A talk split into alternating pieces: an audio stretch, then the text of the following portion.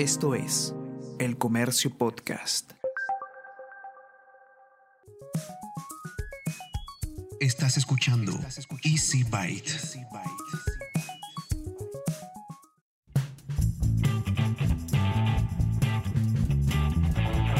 Bienvenidos a un nuevo episodio de Easy Byte, el podcast de tecnología del diario El Comercio. Mi nombre es Bruno Ortiz. ¿Has sentido que el tiempo no te alcanza para hacer todo lo que tienes que hacer? Por más que intentas organizarte, ¿crees que hay algo que no te deja ser tan productivo como quieres ser? ¿Piensas que, aunque tus obligaciones te exigen estar frente a pantallas, estas están tomando el control de lo que haces? Esta semana te propongo acompañarme a esta conversación con un invitado muy especial, con el cual vamos a dialogar sobre cómo fabricar tiempo y cómo domar a las pantallas sin fracasar en el intento. Y si a esto le sumamos algunos consejos que nos va a brindar, creo que al final del episodio estarás bastante motivado para cambiar. Sin más, sean bienvenidos entonces al episodio 43 de Easy Byte.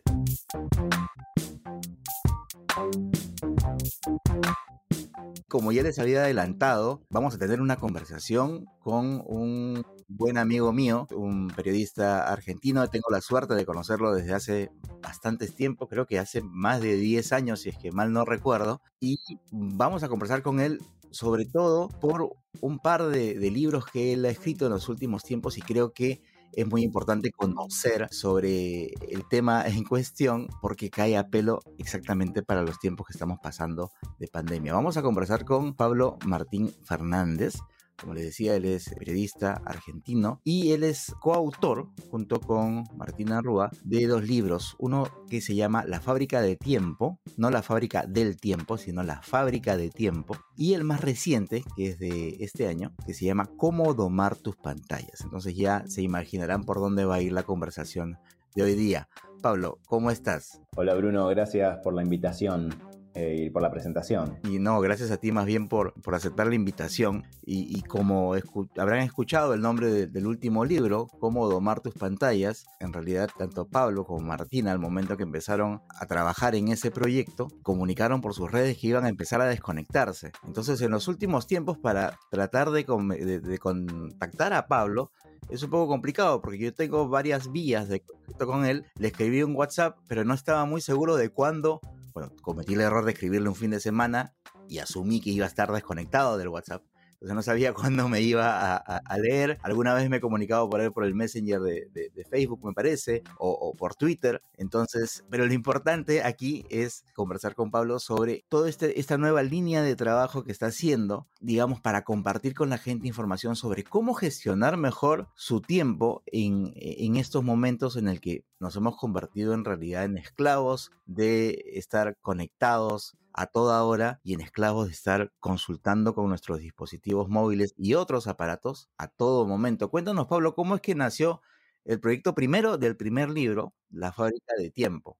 A ver, primero es tal cual decís, o sea, nace, nace de, nosotros como decías al principio nos conocemos, sí, hace más de 10 años, estaba pensando cuándo fue, creo que hace más de 10 años.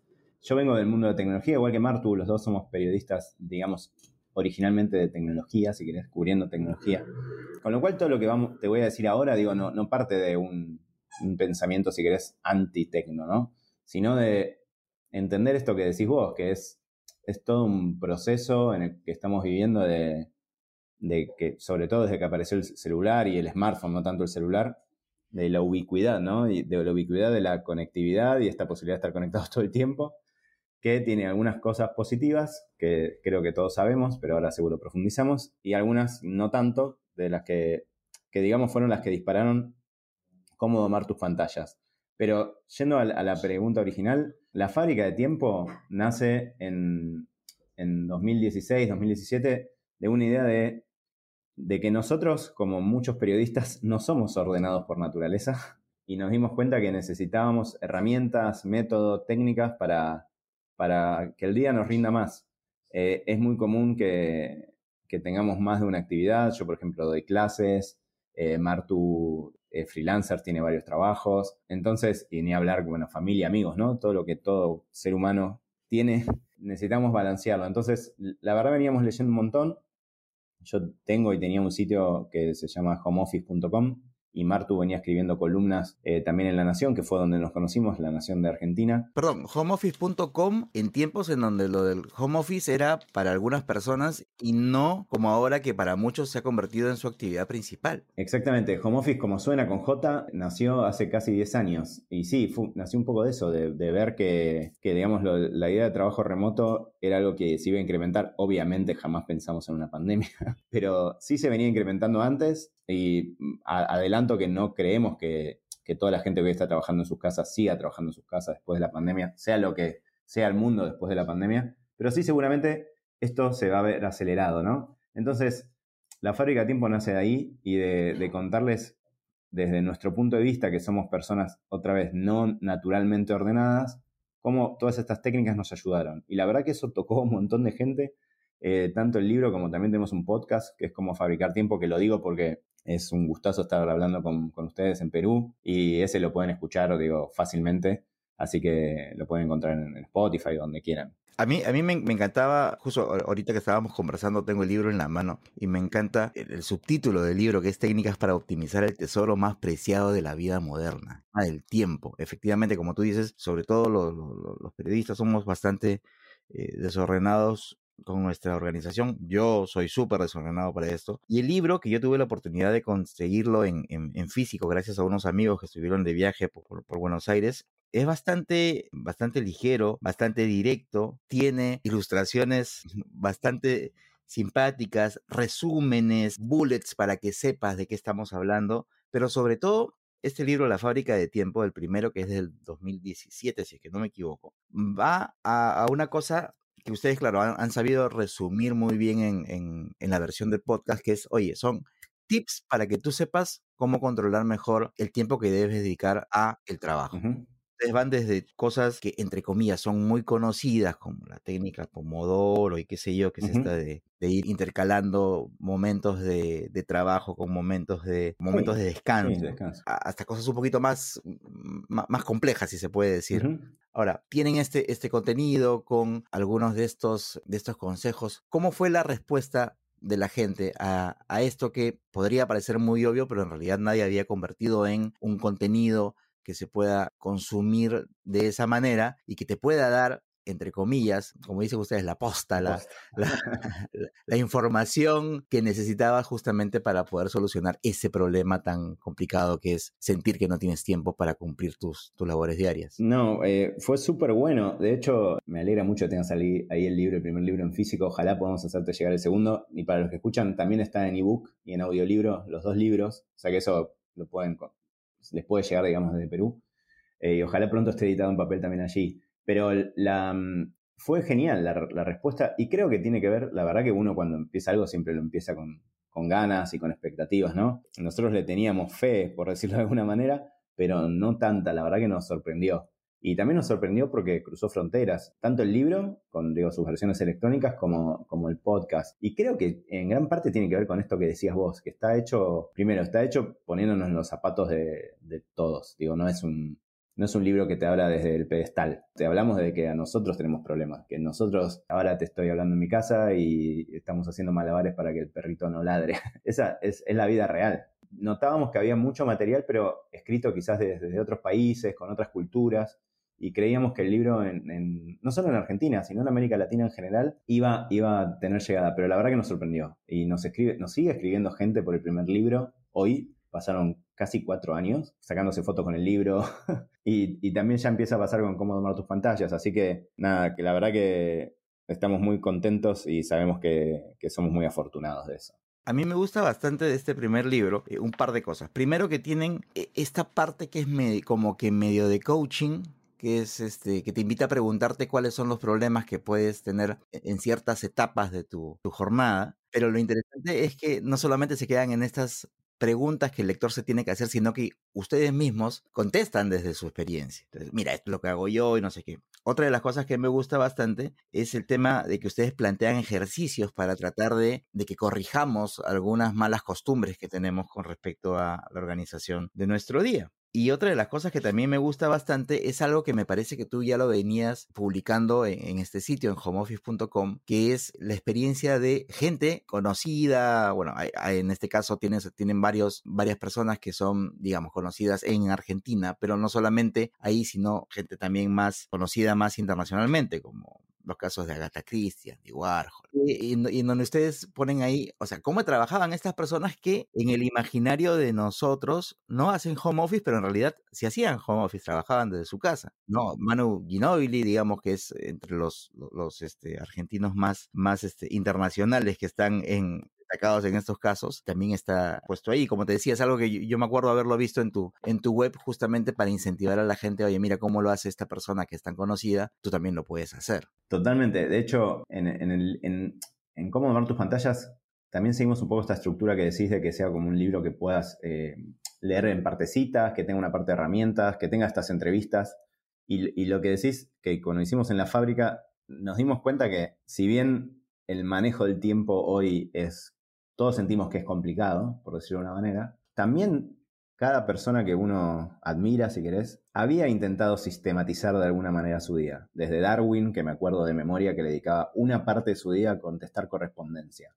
Bueno, está bien, él lo hacía en su living contestando carta de papel. Y nosotros lo hacemos por WhatsApp y lo hacemos por mail. la diferencia es que se nos multiplicaron las, las opciones, ¿no? De ahí nace un poco también el segundo libro, pero los problemas eran bastante parecidos. Y también te sirve un poco, a nosotros nos sirvió también, digo, como personas, no solo como autores, a entender que también la gente súper creativa, como Warhol por caso, ordenaba su día, no era que era, eh, ah, me levanto y hago lo primero que se me ocurre, no, tenía un momento del día en que, en que iba al taller y ahí, y ahí tenía como su parte creativa y después tenía, me acuerdo que tenía ciertas horas en las que paseaba su perro, ciertas horas en las que se juntaba con su manager.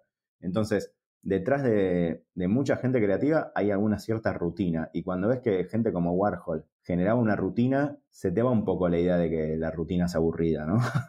sino que la rutina puede pasar a, pasar a ser tu aliada de alguna manera. Y eso es un poco la propuesta también. O de que el tema de que esta gente pues extraordinaria o que tiene, eh, en el caso de Warhol, notes este, creativas o qué sé yo, está como que un poco dejada a lo que venga en el día, a la inspiración del momento para hacer el trabajo que ha hecho. Y en realidad, como dices tú, tienen toda su jornada sistematizada e incluso hasta el momento en el que tienen que sentarse o pararse frente a lienzo o lo que sea a crear.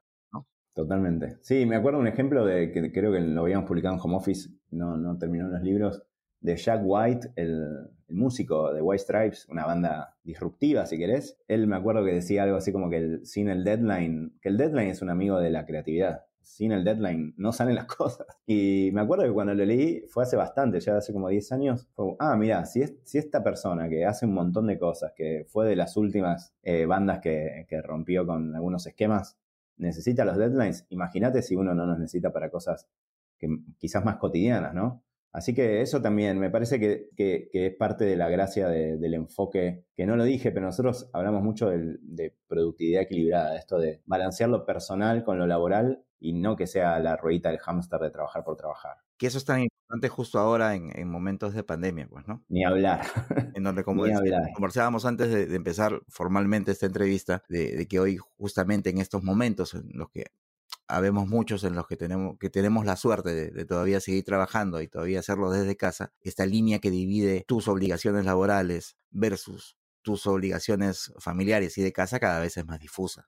Sí, y de hecho nosotros el libro, eh, el segundo libro, Cómo domar tus pantallas, lo teníamos pensado antes de la pandemia. Claro, claro, claro. Justo, justo quiero pasar, antes de pasar a, conversar rápidamente el segundo libro, solamente para los que estén interesados en, saber de qué va la fábrica de tiempo, contarles que entre los capítulos que tiene el libro está, el primero hacia una vida más productiva, métodos y técnicas para impulsar la productividad, el trabajo freelance, tu trabajo más productivo, fuentes de productividad, en busca de la marca personal, trabajo en red y el capítulo final que es de los ejemplos de estas personas y saber cómo trabajan ellos desde casa, para que se hagan la idea, de repente se animen y busquen la versión digital y, lo puedan adquirir. Cuéntanos, Pablo, entonces, rápidamente cómo es que, nace el, tema del segundo libro, que como tú bien lo has dicho, nace antes de esta situación de pandemia. Sí, o sea, la, fábrica que sigue vigente, la fábrica de tiempo, es un libro que hoy podés leer y te ayuda, y lo pensamos así, o sea, que sea temporal, creemos que por varios años puede ser un libro vigente, digamos, incluyó, tenía una partecita en la cual hablábamos de lo que hoy se conoce como bienestar digital. Pensá que en 2016, 2017, que fue cuando lo escribimos y lo publicamos, el tema de tiempo en pantallas empezaba a aparecer, pero no era algo tan central como ahora. Y cuando pensamos cuál era el segundo libro que queríamos escribir, creímos que este era, era el tema, en parte porque también con Martu damos muchas charlas y es muy común que nos sirve de termómetro, ¿no? Y es muy común que las personas que asisten nos digan eh, que les cuesta muchísimo separarse del celular, les cuesta muchísimo lidiar con las notificaciones, tienen como ataques de ansiedad por eso. Entonces nos pareció que eso era relevante y que iba a empeorar en el tiempo, en el corto plazo al menos. Lo que no sabíamos era que se venía una pandemia, entonces cuando lo estábamos escribiendo que sucedió la pandemia, eh, obviamente le, sumamos parte de esto, que es sobre todo lo que, lo que comentaba, de que seguramente se aceleren los tiempos de adopción de algunas cosas, ¿no? Va más que nada por ahí. Claro, porque incluso, como tú bien dices, nos estábamos volviendo esclavos, pues, de las, de las pantallas y una situación totalmente externa a lo que podemos controlar nos ha obligado a tener que acercarnos a pantallas. Sin spoilear necesariamente el nuevo libro, ¿cómo podemos domar a nuestras pantallas? Bueno, a ver, lo principal es saber dónde estamos parados. Y para eso sirven mucho, hay dos herramientas que hoy ya vienen preinstaladas en los últimos iPhone, que se llama tiempo de pantalla, y Android. Android en Argentina desde ya es el más usado y en toda América Latina más que iPhone, pero igual doy las dos opciones. El de Android se llama Bienestar Digital.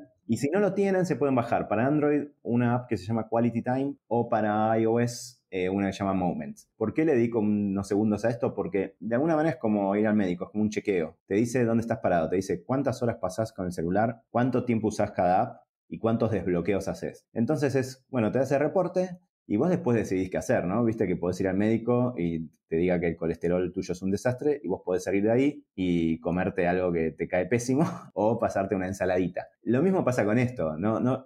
¿Quién somos nosotros para decirte que tenés que reducir el tiempo en Instagram o en WhatsApp? La verdad que depende mucho de tu trabajo y de tu vida personal. Lo que sí creemos es que no, en muchos casos no hacemos un uso consciente, es decir, nos metemos como en abrimos una app un minuto para ver algo y nos quedamos 15, 20, 30 minutos. Entonces lo que sí recomendamos es tratar de hacer un uso consciente y que para eso es central como este disparador de ver dónde estamos parados. ¿Eso se entiende? No, claro, claro, me queda clarísimo. Ahora, por ejemplo, herramientas que, ya vienen a veces preinstaladas en ciertos modelos de, smartphones, que digamos que el smartphone es el, el, aparato más, entre comillas, invasivo que tenemos hoy. Que, por ejemplo, en los que tú puedes programar a partir de qué hora la pantalla se vuelve blanco y negro, que se supone que también es una herramienta que hace menos atractivos los contenidos. También podría ser de utilidad entonces. Sí, hay una cosa súper importante que, decías. Eh, sí, los celulares en general son los que más, por esta ubicuidad, ¿no? Lo tenemos en el bolsillo, mucha gente lo tiene en la mesita de luz. Lo que recomendamos es definir qué uso queremos hacer.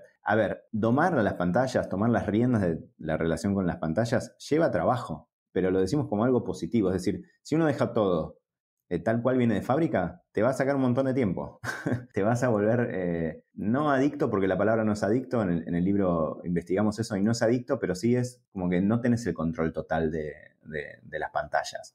Y entonces lo que recomendamos es tomarse un tiempo con uno mismo, puede ser un cafecito, lo, que, lo que quieran tomar ustedes ahí, ahí, en Perú, y nosotros acá tomamos un mate a veces, para definir qué quiero hacer con el tiempo en el celular. ¿Quiero reducirlo? ¿Quiero enfocarme en apps eh, que, me generen más valor, ¿no? Es, un poco esa la idea. Y ahí hay como distintas opciones. Una, una es esa que vos dijiste de, de, grisar las pantallas. En términos generales, benefician el uso del celular, la reducción del uso del celular, porque nos enganchan menos. Pero una más básica, que lo pueden hacer con cualquier celular que tengan, es esconder las apps que son infinitas, como una pileta infinita, una alberca infinita, una piscina infinita que es esta de, por ejemplo, Instagram, ¿no? Yo me, meto en Instagram y no sé cuánto tiempo voy a estar. E, en las que haces el, swipe up infinito que corres y corres. Exactamente. Pero es más conceptual, ¿no? Esto de me meto, porque por ejemplo en YouTube no tenés swipe y podés estar horas y horas mirando.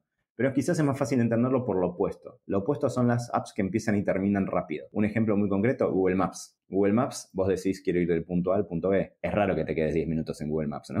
Pero no es tan raro que te... Claro, salvo que estés perdido, pues, ¿no? Salvo que estés perdido. Pero son apps que empiezan y terminan. La cámara es una app que empieza y termina. La app de notas es una app que empieza y termina. Traten de priorizar eso en la home de su celular. Y escondan, no le estamos diciendo que borren. De hecho, Marto y yo usamos Stories, por ejemplo. pero tratamos de hacer un uso más consciente. Que te cueste más llegar a esas aplicaciones. Sí, tenemos que reconocer que, que la carne es débil, ¿no? Y que, igual que nos pasa, de hecho en el libro nuevo entrevistamos a Narda Lepes, que es una cocinera, quizás en, quizás en Perú la conocen, que acá es muy conocida, y lo que dice Narda es, mira, yo sé que si a mí me ponen las papas fritas delante mío, yo me voy a tentar, ¿sí? Entonces me voy a tentar, así que lo que tengo que hacer es esconderlas un poco. Lo que hago con eso es alejarlas de mí. Lo mismo tengo que hacer con esto. Reconocer que sí, somos inteligentes, pero con esto nos tentamos. Entonces, simplemente esconderlos, pasarlos a la segunda pantalla. Yo conozco gente que incluso lo esconde dentro de carpetas. Y esos pequeños hacks te van a hacer ganar tiempo, que lo vas a poder medir porque, como te decía antes, hiciste este informe, digamos, que te da esta app de bienestar digital. Ahora, ya para, para ir cerrando Sí. la entrevista, porque calculo que también debes estar con tus tiempos bastante mejor organizados que los míos. Feliz, feliz de hablar con vos igual. todo bien. Hay que, hay que dejar en claro que este no es un libro de autoayuda, sino es un libro de autoaprendizaje. O son libros de autoaprendizaje, digamos. Totalmente. Y de hecho, somos conscientes de que esto ayuda mucho a la gente, así que puede ser que lo encuentren en distintos lugares en, la- en las librerías, pero está basado en evidencia. Todo lo que citamos con Martu, nosotros leímos a veces papers, libros, entrevistamos gente. Todo está fundamentado, no, no son inventos, no son creencias, no son, a mí me, parece, esto me funcionó, no. Exactamente, nosotros te decimos, digamos, como el estado del arte actual de, de cada cosa de la que hablamos. A veces te damos nuestra experiencia, pero te dejamos claro que es nuestra experiencia. Claro, claro. Pero justamente nos parece que parte de la gracia es como pasar el discurso científico que nosotros leemos constantemente y poder divulgarlo a través del libro con las fuentes de, de cada caso. Por eso eh, sentimos que, que es un libro actual, vigente y que, que va a servir por muchos años. Pero de vuelta es más que nada que cada persona haga el clic de qué quiere, qué relación quiere tener con las pantallas. Y entender que si uno sigue tal cual vienen o tal cual las diseñan las apps, por ejemplo, los ingenieros o los diseñadores, en general vamos a hacer más lo que ellos quieren que lo que nosotros queremos. Querido Pablo, para terminar, recuérdanos cuáles son los títulos de los dos libros y en todo caso en qué plataformas digitales los podemos conseguir y, y, y- recuérdanos también en la versión de podcast que tiene uno de ellos. Eh, gracias. El- los libros se llaman La fábrica de tiempo, que es de 2017 y se, se enfoca en manejo del tiempo en general y sigue súper vigente. Y el más nuevo es Cómo domar tus pantallas. Los dos están en ebook. eh, esperemos que pronto también impresos en Perú y en audiolibro. El audiolibro de la fábrica de tiempo ya salió y el de cómo domar tus pantallas se viene. Y también para el que quiera escuchar podcast, tenemos cinco temporadas de podcast. Está por salir la, la última eh, que se llama Cómo fabricar tiempo. Y también tiene más de un millón de escuchas que, al menos en Argentina, eso es un montón. Y cruzó las fronteras. Así que creemos que también les puede servir a ustedes en Perú. Y me encantaría.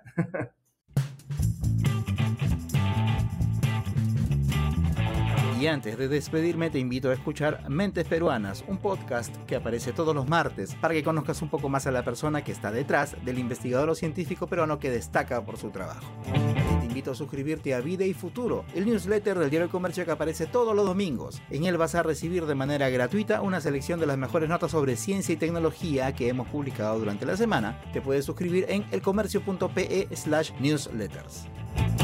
Aquí hemos llegado con el episodio 43 de Easy Byte, el podcast de tecnología del Diario del Comercio. Gracias una vez más por haber llegado hasta acá. Mi nombre es Bruno Ortiz y recuerda que tenemos una cita la próxima semana, así que pasa la voz.